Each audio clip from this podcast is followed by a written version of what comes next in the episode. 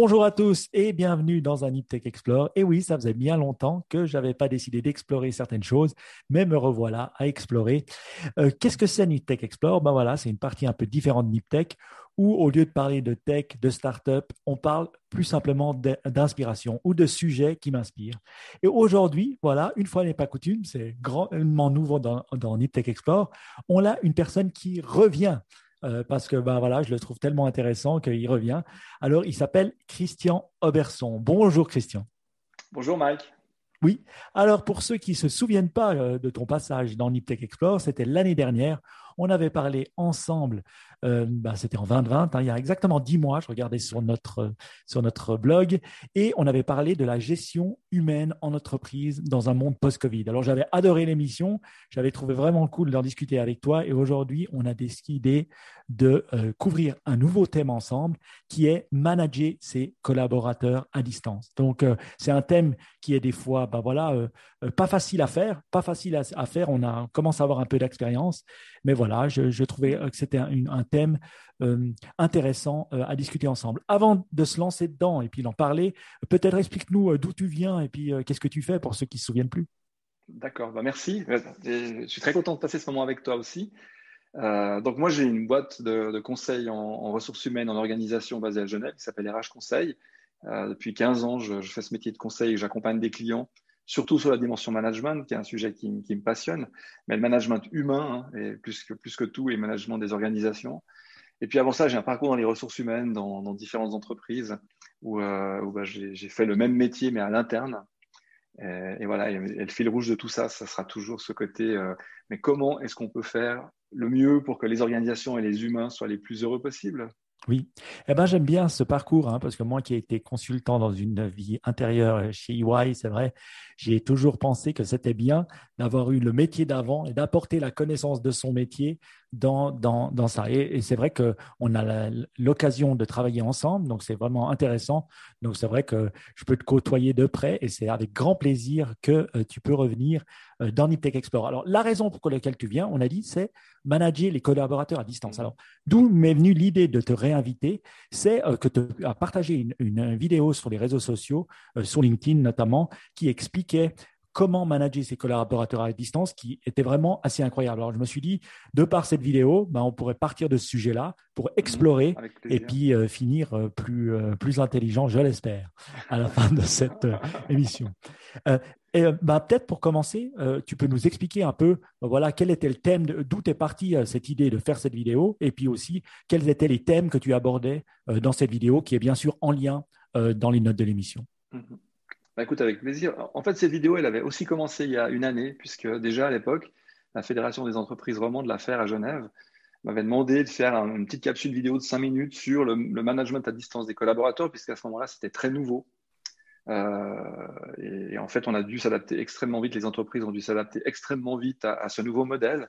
Et comme il y a, bah, tu, tu, sais que l'affaire représente euh, beaucoup les PME, c'est peut-être celles qui sont le moins outillées, euh, moins en tout cas que les grands groupes, les grandes multinationales ou, les grands organismes étatiques pour réfléchir à ce genre de problématiques, comment euh, on, passe simplement à distance, pas seulement du niveau technique, mais au niveau humain.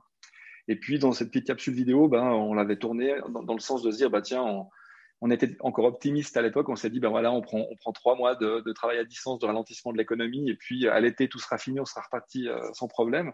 Et puis, ben, une année plus tard, la, la, ferme m'a demandé de revenir en disant ben, ce qui serait intéressant, non, c'est de faire une vidéo toujours sur le travail à distance, mais plus comme étant une solution de secours très temporaire, mais qu'est-ce qu'on doit faire puisque ça va, ça va demeurer, il n'y a, pas de question là-dessus, il y aura euh, du travail à distance qui va rester, du télétravail, parce que ça présente plein d'avantages, plein d'inconvénients aussi, et on va y revenir.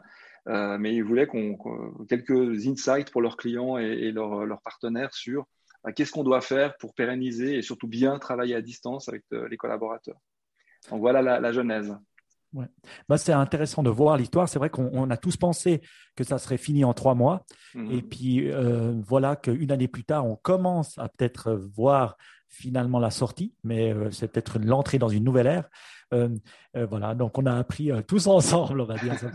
Est-ce que tu peux nous expliquer un peu quels, sont ces thèmes que tu abordes dans, que tu trouves importants, ces bonnes pratiques mhm. pour manager ses collaborateurs à distance et les problématiques qu'il y a? Bah, écoute, avec plaisir. En fait, ce qu'il y a, c'est que quand, j'observe, hein, parce qu'évidemment, souvent, ce que je, raconte, c'est des choses que j'ai eu la chance d'observer chez des clients. Ce que j'observe dans, le travail à distance, que j'ai expérimenté aussi, parce que j'ai fait beaucoup de séances à distance, c'est de voir à quel point ça peut être extrêmement efficace euh, et on peut gagner beaucoup de temps parce que euh, bah, on va directement à l'essentiel dans une séance à, distance parce que c'est pas très confortable, surtout si on est nombreux. Et ça, c'est le bon côté, mais il y a toujours le revers de la médaille c'est qu'en fait, on passe à côté d'énormément de choses. Et tous les, tous les mécanismes d'autorégulation humain euh, disparaissent. Et pas seulement parce qu'on est bidimensionnel et puis qu'on perd un peu ce côté non-verbal, euh, les ondes positives, euh, les odeurs, enfin tous, tous ces autres sens qu'on utilise quand on est en présence de nos congénères humains, mais aussi parce qu'en fait, on est tellement focalisé sur traiter les choses qu'on oublie Mmh. que euh, ben, on a besoin, quand on se rend compte, d'un petit warm-up, euh, comme on l'a fait les deux avant de commencer l'enregistrement, juste se dire euh, comment tu vas, comment ça se passe, d'échanger quelques mots. Aussi de donner des petits moments de débriefing, des petits moments où avant c'était peut-être la pause club ou la pause café, on sortait, puis on profitait d'aller vite voir quelqu'un pour discuter et lui dire bah, écoute, tu as pensé quoi de la discussion Moi, je m'attendais à ce que tu sois plus négatif. Est-ce que tu pourrais m'aider? Et tous ces petits mécanismes d'autorégulation, ils disparaissent quand on fait que du télétravail parce que euh, bah, quand on se contacte, on se contacte pour régler des choses. Donc le, premier point et le, premier euh, élément important à souvenir, c'est que il faut le recréer. Il faut se donner du temps. Et moi, ma recommandation toujours par rapport à mes clients, c'est de dire quand vous faites des séances Teams, donnez-vous un peu de temps au début et à la fin pour ces petits moments où, euh, avant de prendre tout de suite point 1, point 2, point 3 de l'agenda, on dit bah, juste Mike, comment ça va? Tu as fait quoi ce week-end? Ah, bah écoute, la dernière fois, on a parlé de ça, t'en es où? Voilà, ces petits moments qui, euh, ce, que, moi j'appelle du temps perdu utile, euh, parce qu'il fait gagner beaucoup de temps derrière et puis il maintient le lien. Et puis, on est encore des êtres humains, on a besoin de ça. Donc ça, c'est un, un, point qui a l'air extrêmement basique, euh, peut-être un peu bateau, mais c'est hyper important. Et d'ailleurs, il y a plein d'études dans le passé qui démontraient que des, des, des, gens qui sont forts en négociation, en commercial, etc., sont des gens qui sont hyper bons dans cette gestion du temps inutile. Euh, et qui ne rentrent pas directement dans le vif du sujet, mais qui, euh, qui créent un lien. Et c'est ça qui fait la différence, qui leur donne un impact bien supérieur aux autres. Donc ça, il faut, il faut le recréer. moi, je trouve, je trouve vraiment intéressant ce que tu dis. Et puis, j'essaye de me positionner en m'imaginant quand un meeting se passe bien. Alors souvent, c'est le lundi quand on rentre de week-end et les gens ont tendance à un peu plus parler, à un peu plus ah Dira, t'as fait quoi ce week-end? Il y, a, il y a des interactions un peu plus voilà normales qui se font euh, enfin euh, comme si on se voyait physiquement ah t'as fait quoi? Mais le, au fur et à mesure que je remarque que la semaine avance euh, ça, les, les meetings puisqu'ils sont nombreux se, se, commencent plus par un long vide et tout le monde se met et tac ça commence tout de suite. Donc le lundi ça commence peut-être un peu le, le, le, bon côté. Et puis quand on voit ceux du jeudi vendredi où on en a fait tellement ben ça ça devient un peu moins fun. exactement. Alors, tu as, ce phénomène, mais tu as aussi ce phénomène à l'intérieur des meetings où tu vois qu'au début, euh, surtout quand on a un meeting avec 25 euh, points à l'agenda, au début, bah, on discute un peu, on prend le temps, il y a, des, il y a de l'humour, il y a des gags, il y a des petits, petits, échanges comme ça. Puis quand on arrive dans les derniers points de l'agenda, ça devient de la régulation euh, formelle, on, on, va à fond sur les points, il n'y a plus de discussion. Puis souvent, ce qu'on constate, c'est que ces points-là, on les reprend dans le prochain meeting parce qu'en fait, on n'a rien réglé. Et même si on a décidé quelque chose, cette décision, elle est tellement à l'emporte-pièce, elle a tellement pas permis à chacun de se mettre dedans qu'on ne va pas pouvoir l'appliquer. Donc, c'est vraiment important de gérer le rythme. Hein. Et, le, télétravail, il, a ce grand risque de, nous faire perdre le rythme humain des interactions. Et, d'ailleurs, moi, je prends toujours un autre exemple aussi, c'est que j'ai eu la chance dans, dans mes expériences précédentes d'avoir des jobs à l'international.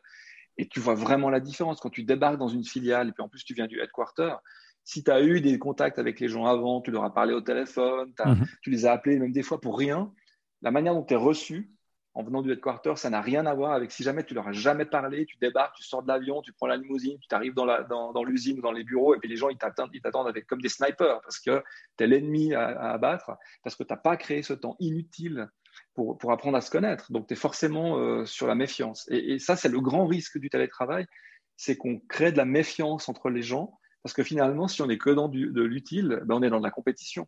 On est dans la compétition pour les ressources, la compétition pour la reconnaissance du boss, la, compétition pour arriver à porter son projet à la place du projet de l'autre. Et puis, on n'a plus ces mécanismes qui nous permettent de, de vivre ensemble. Et ça, c'est un point hyper important, même s'il a l'air, comme je disais avant, hyper basique. Moi, je trouve ça super intéressant que tu dis ça. Moi qui ai pas mal bossé euh, aussi dans le monde plutôt commercial ou dans la vente, on le dit souvent. Ben voilà, oui, tu peux téléphoner, mais ce, contact humain, il est aussi mmh. important. Et pour avoir aussi, euh, ces dernières années, beaucoup été à l'international, j'ai pu voir que, ouais, le fait d'aller, d'aller voir ses clients, d'aller voir ces, gens dans leur pays, de manger avec eux le soir, d'avoir des discussions dans la voiture en allant d'un endroit à un autre, d'avoir des ces, moments, c'est vrai que mm. ça n'a rien à voir. Et maintenant que je je mm. peux plus le faire, bah, la dernière fois que j'ai voyagé professionnellement, c'est en novembre 2019. Donc, euh, c'est assez dingue, hein, ça fait plus mm. d'une année et demie. Et donc, euh, et c'est vrai que ça manque on a ces interactions Teams, on a ces interactions par email, mais c'est voilà, c'est on n'a pas ces interactions humaines mhm. qui pourraient changer beaucoup beaucoup de choses. Surtout quand aussi la culture est différente. Je pense que ça exacerbe encore plus ce que tu dis quand euh, bah voilà quelqu'un vient de Chine ou de Corée et puis nous euh, on a nos, notre vision suisse des choses. C'est clair, c'est clair. Parce que quand tu es dans l'interculturel, ces, mécanismes d'apprivoisement et puis de, de, se connaître, ils sont plus lents parce que tu, connais moins facilement. Quand tu te retrouves avec quelqu'un de ta culture, bah, en, deux gags, tu as les mêmes références euh, musicales, machin, donc tu te parles de trois trucs et tout de suite tu te retrouves. Quand tu dois interagir avec des gens qui ont une culture différente, c'est vraiment autre chose. Donc tu as besoin de plus de temps pour faire ça. Et toi, ce que tu dis, ça me fait penser à, l'expérience que je vivais souvent quand, quand, je voyageais. Souvent, on faisait ces longues séances, tu vois, dans ces, salles de séminaire d'hôtel. Puis le soir, ben, euh, on allait manger. Et puis on continuait la discussion. On finissait au bar de l'hôtel, on buvait une bière et puis on discutait.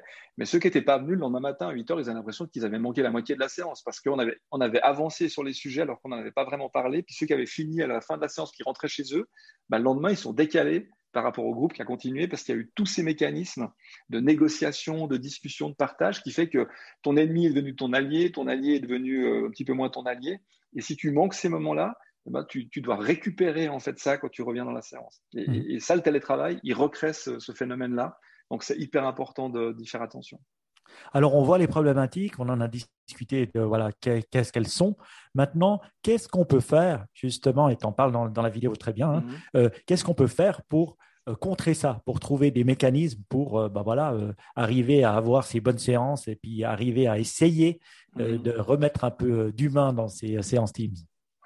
Alors, en, dehors de ce que je disais avant, c'est-à-dire de se garder un petit peu de temps au début à la fin, en fait, le, télétravail, ça exacerbe encore plus les, méthodes de management de séance. C'est les mêmes qu'avant, mais simplement ce qu'on faisait faux avant devient encore plus faux. Je te donne un exemple. Ce qu'il faut, faut absolument faire dans une séance Teams, en télétravail, c'est qu'il faut vraiment réduire le nombre de sujets pour ne pas avoir ce, qu'on fait aussi quand on est en présentiel où tout à coup euh, tu te retrouves avec une heure de séance et puis tu as 24 sujets à traiter hmm. qui sont tous urgents, qu'il faut absolument faire, eh ben ça, ça, si tu le fais en team, c'est une catastrophe absolue. Mhm. Parce que euh, bah, justement, comme tu n'as pas ces mécanismes d'autorégulation, puis tu peux pas prendre plus de temps parce que tu as la moitié des gens qui partent pour le prochain meeting. Hein, parce que quand tu es dans une salle, tu sors pas forcément. tu arriveras peut-être ça, mais dans le Teams, tu coupes et tu pars. Et, donc, tu dois, tu dois encore mieux gérer comme gestionnaire de la séance, dire, OK, ben, on a une heure, ben, il faut que j'évalue ce que je suis capable de traiter durant cette heure sans bypasser les gens, les brusquer, parce que de nouveau, ceux qui participent pas dans les séances, les, forces tranquilles ou bien les, gens qui se mettent en, logique passive, ben, ils le sont encore plus. Donc, si tu veux bénéficier du collectif, tu es obligé de, de, réduire le temps que tu vas passer, enfin le nombre de sujets par, pardon, par rapport au temps qui est à ta disposition pour le faire. Et, c'est encore plus criant. L'autre, c'est euh, bah, tu dois encore plus t'assurer de donner la parole à tout le monde. Mm-hmm. Hein. Euh, et, puis d'aller chercher chaque personne pour dire, OK, ben, toi, Mike, ça fait euh, une demi-heure que tu t'es pas exprimé sur le sujet, euh, t'en penses quoi? Et puis, si tu as les, excuse-moi, les grandes bouches qui parlent tout le temps, il faut les faire taire pour laisser les s'exprimer, par exemple. Mais il faut aussi les faire taire parce que sinon, tu, perds encore plus le collectif. Donc, donc toi, en fait, c'est rien de nouveau. Simplement, le, télétravail, la distance, elle t'oblige comme, comme manager de séance à être encore plus formel par rapport à ça, euh, l'attribution du temps, du, temps de parole. Euh, mais ça veut aussi dire qu'il faut laisser des interactions entre deux personnes dans, dans là-dedans. Mhm. C'est-à-dire que tu ne dois, pas, tu dois pas driver. J'ai vu beaucoup de gens qui drivaient des séances Teams et puis ils se mettent en logique de, de, de, tellement driver qu'il y a, en fait, ça, ça, fonctionne plus que par rapport à la personne qui gère. Il n'y a plus d'interaction horizontale entre les personnes. Donc, il faut laisser mhm. ça arriver aussi. Et tu peux te retirer par moment euh, de la discussion pour pouvoir le faire. Donc, ça, c'est quelque chose qui est important aussi. Et puis, euh, ben, l'autre élément qui est, qui, est, qui est, aussi hyper important dans, dans, dans, la gestion de ces séances, ce qui est qu'on devrait faire aussi, mais c'est la préparation. C'est-à-dire qu'encore plus, tu peux pas débarquer dans une séance Teams et puis le premier, il, prend le contrôle de l'écran, puis il sort un PowerPoint avec 82 mhm. slides, euh, et puis qu'il est présent. Parce que ça, on ne devrait pas le faire non plus en présentiel, mais moi j'ai vécu des séances cauchemardesques où pendant toute la journée, tu avais chaque personne qui venait avec son, son PowerPoint et ses tableaux Excel et ses machins. Euh, et puis à la fin, il n'y a plus personne qui écoute, bah là, encore moins. Donc ça veut dire que toute l'information que tu peux donner avant, tu la donnes avant, parce que le temps doit être un temps orienté vers la discussion mmh. euh, et l'échange, euh, parce que sinon, ça ne peut pas marcher. Là, là j'aime beaucoup ça, parce que c'est vrai que si je regarde dans les séances Teams ou Zoom ou quoi qu'on fasse de, télétravail que je peux faire, celles qui sont les plus productives, c'est celles qui sont les mieux préparées. Donc, où, moi-même, je suis préparé, ou les autres sont préparés. Donc, ce, ce, que je vois qui est fait dans ces cas-là, c'est qu'un, voilà, on envoie la présentation au minimum 24 heures à l'avance. Tout le monde doit l'avoir lu avant de, venir et on voit de toute façon les gens qui ont lu ou pas. Mmh. Euh, moi, ce que souvent, je me force à, noter des questions avant et je trouve que c'est toujours une bonne chose parce que mmh. si, quand on lit quelque chose, on a tout le temps des questions. Si on n'a pas de questions, c'est qu'on ne lit pas la chose. Donc, euh, je me note. Et c'est vrai qu'après, on discute des grands thèmes. On ne discute mmh. pas de toute la présentation. Et c'est vrai que le plus nombreux on est, le plus c'est difficile de, discuter de la présentation. La présentation, elle est là pour information. Mmh. Et après, on discute des trois gros thèmes euh, qu'on a décidé de discuter, mais pas de tous les points de, où on répond à certaines questions. Et ça, euh, c'est vraiment quelque chose, quand tu en parles, je, m'imagine là où je fais juste ou là où je fais faux. Et puis, alors ça, ça c'est absolument clé, hein, parce que le, enfin, la préparation, mais de nouveau, hein, c'est vrai dans une, séance en présentiel, mais c'est encore plus vrai en, Teams. Et puis, il y a un autre élément qui est clé, qui est un mot qu'on n'aime pas beaucoup aujourd'hui, mais c'est la discipline. Hmm. Euh, et, la discipline, c'est que, c'est ce que je dis dans la vidéo aussi, c'est que télétravail, c'est travail à distance, c'est pas travail quand je veux, comme je veux. Donc, ça ne veut pas dire euh, je, travaille au moment où je veux. Il faut des règles dans l'organisation qui n'ont pas besoin d'être des règles hyper, hyper rigides. Et puis, ça ne veut pas dire que tout le monde doit faire 8h midi, 13h, 17h. Mais il faut définir si les personnes, parce que là, on parlait beaucoup de teams, hein, de, séances, mais on le télétravail, c'est aussi travailler tout seul sur, sa production, etc.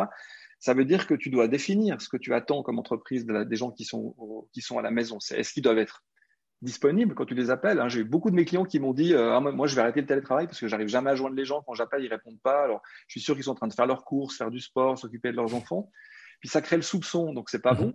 Donc il faut dire non, bah, si c'est du travail à distance, c'est que tu travailles, donc tu peux très bien définir un horaire, tu peux définir des règles en disant bah, même si tu euh, vas faire tes courses, bah, tu réponds à ton téléphone ou tu, tu, tu donnes un délai d'une demi-heure pour répondre à un email les jours où tu es devant ton ordinateur. Enfin, tout ce qui correspond à l'activité, c'est pas des règles absolues, hein. c'est des règles qui soient, qui soient très liées à l'activité de l'entreprise et des personnes, mais tu dois définir ces règles parce que sinon tu gères que de la frustration.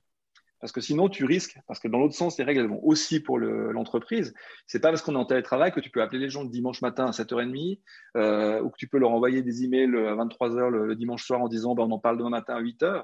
Donc, on, perd les frontières entre le, temps professionnel et le temps privé. Et, donc, c'est à l'organisation de remettre en place un certain nombre de règles et de s'assurer de leur respect. Hein, mhm. je, racontais dans la première vidéo, il y a une année, j'ai vécu une séance Teams mais hallucinante où euh, une des personnes qui est arrivée, c'était dans une multi, elle arrivait en pyjama, elle avait quasiment un pyjama Mickey, euh, et puis elle, avait son bol de céréales, et puis elle mangeait ses céréales euh, comme ça sur sa table de cuisine pendant qu'on était, on était en train de parler d'un plan de réduction d'effectifs de plus de 300 personnes. Et, moi, ça me gêne. Alors peut-être que je suis un, un ancien et puis que j'ai peut-être des valeurs d'un ancien temps, mais moi, d'avoir quelqu'un qui finit son petit déjeuner dans une séance comme ça en pyjama, alors, elle n'a pas besoin de venir avec un tailleur, c'était une femme ou un homme en, costume cravate. Mais si tu travailles, tu travailles. Mhm. Euh, tu peux pas toujours tout mélanger. Et d'ailleurs, c'est une des difficultés hein, quand tu entends les gens qui travaillent à, domicile. C'est une des difficultés. C'est comment euh, j'explique à mes enfants que oui, euh, papa ou maman est là, mais il faut pas le déranger. Que bah, maintenant, euh, voilà, il se passe rien pendant une heure. Bah, je vais vite aller courir. Puis hop, le téléphone il sonne. Je réponds, je réponds pas. Euh, je suis sous la douche, euh, je vais vite aller faire des cours, j'en profite pour aller amener euh, un de mes parents chez le médecin pour se faire vacciner. Enfin, comment on gère ça? Et si tu ne le clarifies pas, et c'est un des gros risques du, du futur d'ailleurs, du télétravail, c'est que ça va créer beaucoup de tensions. Puis on sait bien quand on, on, a des tensions, un jour, on va réglementer les choses. Oui. Nos, amis, nos amis juristes, ils vont venir avec des règles hyper rigides qui vont embêter tout le monde euh, parce qu'on n'aura pas voulu régler les cas et on aura eu certains cas qui vont aller au prud'homme. Moi, moi, je pense que là, tu le dis juste qu'il faut définir les règles et le dire. Moi qui suis des fois de l'autre côté, euh, où il y a des collaborateurs, si eux, ils me disent Ah ben, euh, aujourd'hui, euh, ben, voilà, j'ai mon jardinier qui vient pendant une heure, je ne serai juste pas disponible entre une heure et deux heures, tant mieux que le jardinier vienne en une heure et deux heures, il n'y a pas de souci. Des fois, on a honte de le dire parce qu'on se dit Oui, mais notre responsable, il ne va pas aimer. Il préfère ça plutôt que il, le voie par lui-même ou elle le voie par lui-même et qu'il s'en rende compte et puis qu'ils se disent qu'est-ce que, qu'est-ce que, qu'est-ce que le collaborateur ou la collaboratrice fait. Donc, je pense que c'est très important de le dire. Et c'est vrai que finalement, en tant que responsable, on est content quand il y a aussi de la flexibilité. Parce que nous-mêmes, ben voilà, moi, je suis content. Demain, j'ai mon jardinier qui vient entre 8 et 9 heures. Euh, enfin, j'espère que ce sera que 8h, 8h30. Mais au moins, ben voilà, je suis à la maison euh, un bout de temps. Je peux juste régler le problème et puis il peut venir. Et puis, j'ai pas besoin d'attendre le samedi ou le dimanche. C'est une flexibilité que j'aime bien. Et je pense que tout le monde l'aime. Mais tu as raison de dire que si, si on ne on, joue pas le jeu, finalement, on va finir avec plein de règles qui seront au détriment de tout le monde.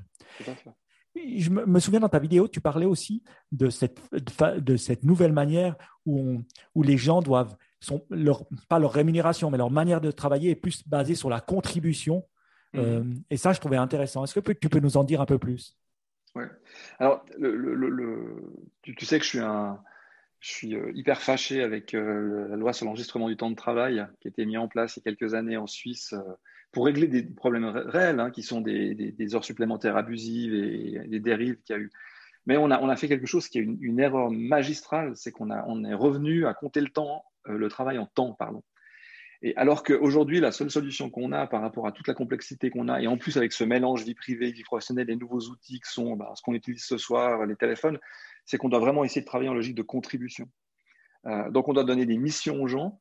Et puis après, si la personne, elle met deux heures pour le faire, ou une demi-heure, ou quatre heures, c'est moins important. Alors évidemment, si une personne, elle fait toujours quatre heures pour faire quelque chose que les autres font une heure, il y a un problème de performance à gérer ou de compétences. Mais on devrait plutôt donner les tâches en termes de contribution à l'organisation mhm. et pas en termes de temps. Euh, et moi, je suis convaincu que euh, si on, reste dans une logique de temps avec le travail à distance, on va s'enfermer dans un truc complètement inefficace parce qu'en fait, on va, on va pousser les gens à faire du présentiel ou du présentéisme, euh, à être à leur bureau alors qu'ils ne sont pas productifs. Alors que l'avantage de ça, c'est justement de, revenir sur ce que tu disais, c'est euh, bah, cette flexibilité où tu accueilles le jardinier, tu vas faire ton sport pas en même temps que tout le monde, tu peux t'occuper de tes enfants, c'est bien, mais à condition qu'on soit mis d'accord sur comment ça mhm. fonctionne. C'est-à-dire que moi, je sais quelle contribution je te demande comme employeur, et puis moi, je sais comme employé quelle contribution je dois donner. Et puis après, au sein de ça, on peut mettre beaucoup de flexibilité. Et, tu vois, le, tu, sais que c'est ma, marotte à moi, hein, mais pour moi, ça, ça doit se construire sur la base du donnant-donnant et pas d'une règle stupide ou d'un règlement euh, euh, du SECO ou d'une loi. C'est vraiment de, dire toujours, bah, tiens, si je te donne la possibilité à toi, collaborateur, de recevoir ton jardinier ou d'aller faire ton sport, qu'est-ce que tu me donnes en échange? Et mhm. puis, à contrario, si je t'offre euh, ou si je te demande ça à toi, collaborateur, je te demande peut-être, bah, tiens, de d'accepter de, faire quelque chose hein, qui était en dehors de tes heures habituelles, qui va au-delà de ton cahier des charges, bah, qu'est-ce que je t'offre en retour? Et, et, si on crée ce donnant-donnant, en management, c'est bien plus riche que de mettre des règles qui, de toute façon, s'appliquent à peu près bien à 80% des personnes et qui sont totalement inutiles pour les 20% restants mmh. parce qu'ils fonctionnent déjà différemment. Mais la difficulté de ça, la, logique de la contribution, c'est que c'est évidemment beaucoup plus compliqué que de poser une pointeuse à l'entrée des, bureaux et puis de, compter les heures, sachant qu'il y a des gens qui font vraiment des heures, il y a des gens qui ne les font pas, et puis après tu dois courir après les tricheurs, et puis tu dois trouver des, lutter contre les stratégies de, de contournement des enregistrements. Et, voilà, la contribution, ça demande beaucoup plus d'implication du management, ça demande beaucoup plus de contact avec les collaborateurs et les personnes avec qui tu travailles, mais c'est beaucoup plus riche. Et comment tu fais pour le mettre en place? Parce que c'est vrai que bah voilà, une personne, elle peut contribuer énormément sur un projet, et puis elle peut peut-être sentir qu'elle a contribué, et puis que l'entreprise ne donne pas euh, pas assez. Et puis, du même cas que l'entreprise, ben voilà, peut-être elle va donner, euh, je sais pas, de la flexibilité aux gens, et puis en retour, elle va pas avoir cette même flexibilité du, du, de la collaboratrice ou du collaborateur. Mm-hmm. Comment on fait pour se mettre d'accord euh, mm. Quelles seraient des, des, des, des, choses simples pour se mettre d'accord sur cette contribution? Mm. Alors, D'abord, il faut, pour faire ça, il faut déjà mesurer tout ce qu'on peut mesurer, parce qu'il y a des choses qu'on sait mesurer en termes de temps de travail, en termes de, temps de présence. Donc ça, il ne faut pas s'embêter, il ne faut pas tout mettre au niveau du donnant-donnant. Euh, par exemple, une, entreprise peut savoir que, euh, bah, tu, vois, tu, sais que les personnes, elles font des meetings d'une heure et puis elles, doivent faire euh, un résumé de, des, voyages, par exemple, ou des contacts clients, puis que ça prend à peu près ce temps-là. Donc ça, on sait que ça peut près, on prend à peu près ce temps-là, il ne faut pas s'embêter. Après, la logique, c'est de se dire, il faut discuter avec les personnes. Euh, parce que si tu veux faire de la logique de contribution, il faut, il faut écouter le collaborateur par rapport à ça. Mmh. Lui dire, euh, bah, écoute, moi franchement, là, ça t'a mis six heures pour me produire ce document. Moi, comme chef, je trouve que c'est un peu long. Euh, pourquoi ça t'a pris autant de temps? Et puis là, le collaborateur, la collaboratrice, il va peut-être te dire, bah, écoute, ça m'a pris 6 heures parce que j'ai tout le temps été dérangé par quelqu'un, ou parce que bah, c'est la première fois que je le fais sous ce format-là, ou mon ordinateur, c'est une vieille euh, crotte qui avance pas, il a planté trois fois, ou bah, moi, je suis très mauvais en rédaction. Enfin, voilà. Et puis là, tu prends de l'info, puis après, tu, tu, vas régler tes attentes par rapport à ça, mais en écoutant le collaborateur, en mmh. mettant une logique participative, tu minimises le risque qu'il se sente maltraité, parce qu'en fait, tu auras tenu compte de son retour sur ça. Pour ça, je dis que c'est beaucoup plus compliqué à manager. Par contre, c'est beaucoup plus riche, parce qu'après, la personne, tu peux lui dire, et puis après, tu peux aussi dire aux équipes, euh, ben oui, ben oui, euh, euh, Robert, il faut deux heures pour faire ça, et puis, et puis Maud, elle le fait en une heure. Bah ouais, bah c'est OK. Mhm. C'est OK. Voilà. Ce qui permet que de donner peut-être autre chose à faire à Maud, mhm. ou ben, je, lui, je, je propose d'aller euh, faire une heure de sport à la place, et ça fait partie des règles de transparence qu'on peut avoir entre nous. Moi, ce que je retire aussi de ce que tu dis là, c'est qu'il faut en discuter c'est s'il y a une frustration du côté de l'un comme de l'autre, il faut en parler. Dire, eh ben voilà, moi, euh, je comprends. Et je, peux, euh, expliquer un, exemple tout bête qui m'est arrivé euh, avec ma collaboratrice où j'étais là et puis je lui, j'étais en bas à un meeting et puis je devais obtenir absolument un truc pour descendre dans ce meeting et puis je lui envoie un WhatsApp comme je fais tout le mmh. temps et puis elle répond pas et ça arrive jamais. Donc, j'étais là. Bon, elle répond pas. J'ai pas ce truc pour ce meeting. Bon, ça me dérange. Je, fais le truc. Et puis après, j'ai commencé à me faire des films. Pourquoi elle répondait pas? Pourquoi si? Pourquoi ça? Après, le meeting se termine, je remonte. Et puis, je continue. Puis, je dis, ah, mais je dois quand même lui poser la question. Du mm. coup, elle me dit, je lui pose la question, ah, pourquoi? Ah, mais j'avais oublié mon téléphone. Et d'ailleurs, je te l'ai dit, c'était écrit sur Teams, mais euh, moi, je n'étais pas sur Teams au moment. Mm. Donc, tout ce film que je me faisais dans ma tête, bah, il était faux, puisque finalement, elle avait juste oublié son téléphone à la maison, et puis elle m'écrivait sur Teams, et moi, je n'avais pas Teams, ou je ne regardais pas Teams à ce moment.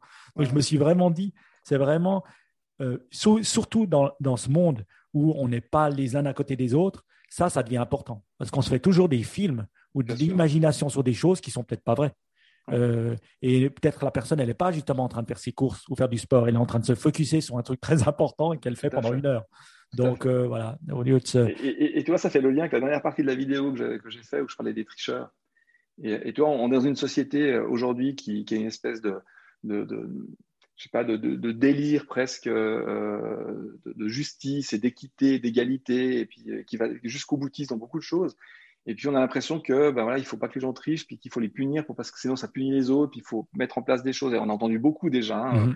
des sociétés qui se posaient la question s'il fallait mettre des mouchards dans les ordinateurs pour voir quand les gens sont connectés, euh, des caméras, euh, faire des enregistrements de travail à distance du temps de travail moi, je pense que c'est une, une, voie sans issue de faire ça. Ce qui est la, bonne voie, c'est justement ce que tu viens de dire, c'est de se parler.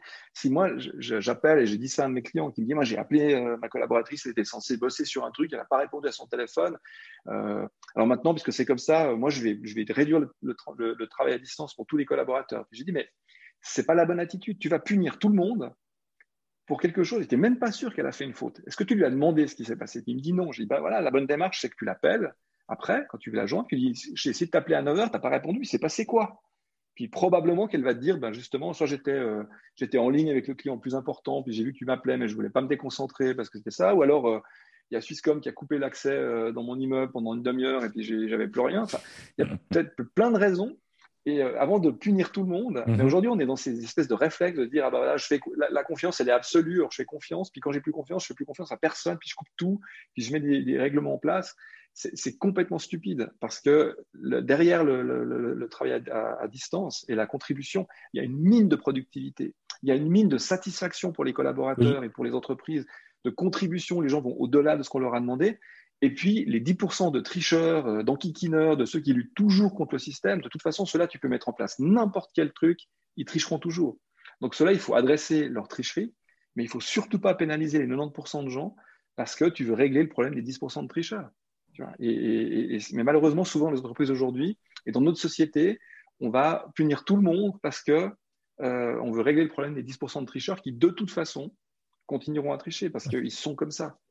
Et, ça fait partie de la pyramide humaine. Alors, évidemment, quand je dis ça, il y a peut-être des gens qui vont écouter ce, cette émission et qui vont dire que je suis un, un fasciste euh, rétrograde, mais c'est la réalité. Dans l'humanité, il y a toujours eu des gens qui ont essayé de tourner autour du système. Et, chaque fois qu'on a essayé de s'adresser, de, mettre des règles qui permettaient à, ces gens-là, enfin de capturer ces gens-là, on a puni les gens qui étaient honnêtes. il y a, moult exemples dans l'histoire des entreprises et de, l'humanité de ce genre de, fonctionnement-là.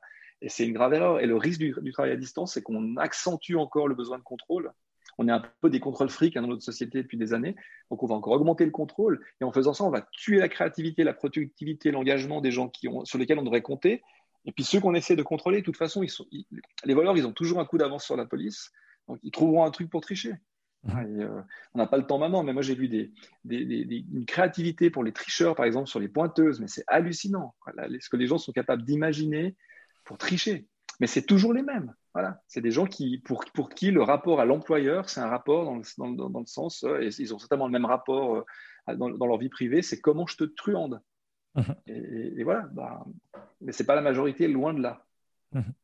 Bah, c'est intéressant de le voir. Maintenant, c'est vrai qu'on est en train, bah, on, enregistre cette émission, on est quoi On est en mai 2021 euh, et on est en train de sortir de cette pandémie, enfin on l'espère. Mmh, et puis euh, on croise les doigts, bien sûr, on en saura plus bientôt.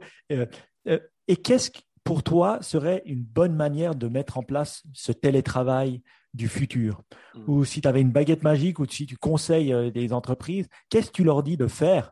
Par exemple en termes de nombre de jours, en termes de, de, manière de faire, euh, euh, des gens au bureau, pas au bureau. C'est quoi les, guidelines que mm. tu donnerais à des gens euh, à la sortie de cette pandémie?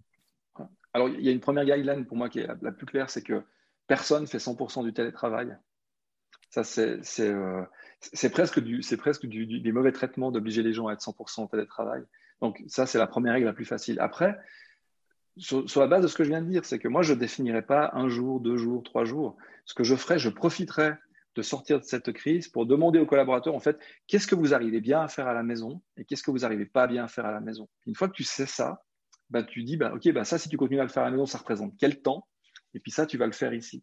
Et il faut, il, faut, il faut avoir une logique utile et pas une logique conceptuelle. Tu vois mais, tout ce que j'entends aujourd'hui, c'est qu'on dit, ah ben, le futur, ça sera euh, un jour, ça sera deux jours, ça sera deux jours et demi. Parce que comme ça, c'est de nouveau, c'est facile à calculer. Mm-hmm. Mais il y a peut-être des, gens pour qui c'est un jour, peut-être pour d'autres, c'est trois. Euh, ça dépend du type de tâche qu'ils ont à faire. Il faut vraiment se coller à ça. Mm-hmm. Et, mais en tout cas, pas du 100%. Et, ce qui est sûr, c'est qu'alors, en corollaire de ça, donc moi, je, je dis, capitalisons sur la connaissance des gens pour demander qu'est-ce qui est utile et, qui est vraiment efficace et profitable, aussi bien pour le collaborateur, la collaboratrice que l'entreprise de faire à distance. Qu'est-ce qui doit toujours être fait au bureau parce qu'on a besoin du collectif tel qu'on a besoin. Puis ensuite, c'est de se dire euh, comment on recrée un esprit d'équipe avec des gens qui sont moins présents. Mm-hmm. de nouveau, je n'invente pas l'eau chaude, mais si tu écoutais jusqu'à maintenant les gens qui travaillaient à temps partiel, hein, qui travaillaient à 50%, à 60%, quel était leur plainte principale? Leur plainte principale, c'est qu'ils avaient l'impression de ne pas être complètement intégrés dans l'équipe.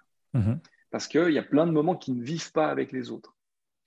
Ben, c'est ce qu'on va créer avec le télétravail. Donc maintenant, c'est qu'est-ce qu'on fait comme entreprise pour s'assurer qu'on n'ait pas ce phénomène-là, que les gens ne se sentent pas mis à l'écart? Donc ça demande une certaine mécanique de communication, de rendre l'information disponible, d'avoir le réflexe de se dire. J'ai entendu plein de fois ces derniers temps euh, dans des entreprises qui étaient revenues un peu en présentiel. Euh, Alain Berset serait pas content, mais elles l'ont fait quand même. Euh, et puis d'un coup, euh, à la fin de la séance, on se dit Ah, mais euh, Robert n'était pas là. Ah non, il est en télétravail. Et puis, bah, qu'est-ce qu'on fait alors? Robert n'était pas dans la séance. comment on l'informe? Qu'est-ce qu'on lui dit? Qu'est-ce qu'on lui dit pas? C'était OK qu'il soit pas là.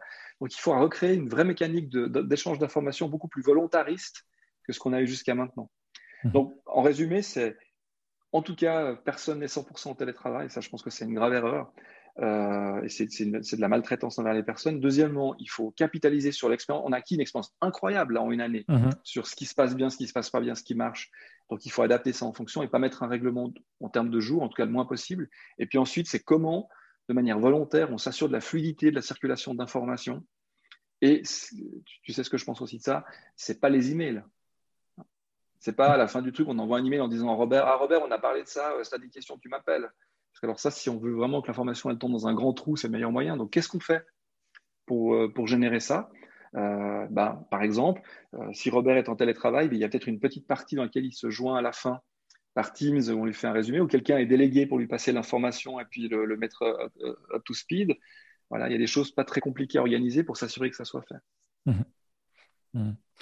Très bien. Eh ben, j'ai trouvé vraiment, vraiment beaucoup, beaucoup d'insights. Et puis, je pense qu'on a plein de choses à potentiellement mettre en place. Des choses qu'on fait sûrement bien, des choses qu'on fait sûrement moins bien. Et c'est vrai que quand je t'écoute, on a, c'est vrai quand on commence à avoir un petit peu de, plus de, collaborateurs et collaboratrices, c'est vrai qu'on a toujours tendance de mettre des règles. Moi, moi en tout cas. parce que c'est plus simple. Parce que si euh, je donne deux jours à tout le monde, ben, personne ne se plaindra que l'autre il a trois et puis qu'elle elle a deux. Et puis euh, voilà, c'est un peu des choses comme ça qui, qui peut-être ça simplifie, mais au final, euh, mmh. voilà, c'est simplificateur. C'est comme ça que je le que, je le retire. Très bien. Il faut quelques règles, mais il faut pas, il en faut pas trop. Ça, c'est une belle citation que j'adore. et, d'ailleurs, je pense que les gens devraient relire Proudhon, le père de l'anarchisme, euh, parce que c'est quelqu'un qui, contrairement à ce qu'on dit de l'anarchisme aujourd'hui, qui avait une, philosophie qui disait qu'en fait, il faut absolument ne réguler que quand on ne peut pas se débrouiller autrement. Et qu'on doit monter à un niveau supérieur les décisions que quand on ne peut pas régler les choses au niveau où on est en ce moment. Et aujourd'hui, notre société, elle fait le contraire avec des, organismes supranationaux, des règlements euh, qu'on veut, veut globaux, on veut réguler le monde entier. On devrait se rappeler peut-être qu'il y a d'autres modèles possibles et que finalement, si on arrive à gérer ça au niveau d'une équipe ou d'une plus petite structure, c'est pas plus mal. Vous l'avez entendu ici, on cite, euh, bah, je ne le connaissais pas, donc je viens de euh, connaître une nouvelle personne. Merci beaucoup. Pierre-Joseph Proudhon, euh, le père de l'anarchisme. Donc, on, parle de tout et ça, je suis très content. En tout cas, un grand, grand merci pour toutes ces explications et tous ces insights que, que tu nous as donnés. si on veut en savoir un peu plus sur toi et sur ce que tu fais, où est-ce qu'on peut te retrouver et puis où est-ce qu'on peut aller pour en savoir plus? Alors, pour, la, base, bah, il y a le site internet et euh, il y a mon profil LinkedIn. Et puis ensuite, bah, le meilleur, meilleur moyen de me connaître, c'est de m'appeler. Oui. Alors, bah oui, rhconseil.ch. Euh, de toute façon, ça, il y a dans les notes de l'émission, vous pouvez y aller. Euh, et directement sur le profil LinkedIn, il y, aura aussi un lien dans les notes de l'émission. Et sûrement, vous trouverez son numéro sur son. Je ne vais pas le mettre dans les notes de l'émission. Vaut mieux qu'ils aient cliqué et qu'ils t'appellent. Et ça, c'est toujours bien de se parler et puis de se, parler. Avec ben, grand plaisir. En tout cas, un grand merci euh, d'avoir euh, pris ce, temps pour discuter. Enfin, j'ai beaucoup appris et j'en sors grandi. Donc, un grand merci. J'espère que vous avez autant appris que nous. Et euh, ben, nous, on vous dit à la prochaine fois pour un prochain NipTech ou un NipTech Explore. Ciao, ciao. Merci, Mike. Au revoir.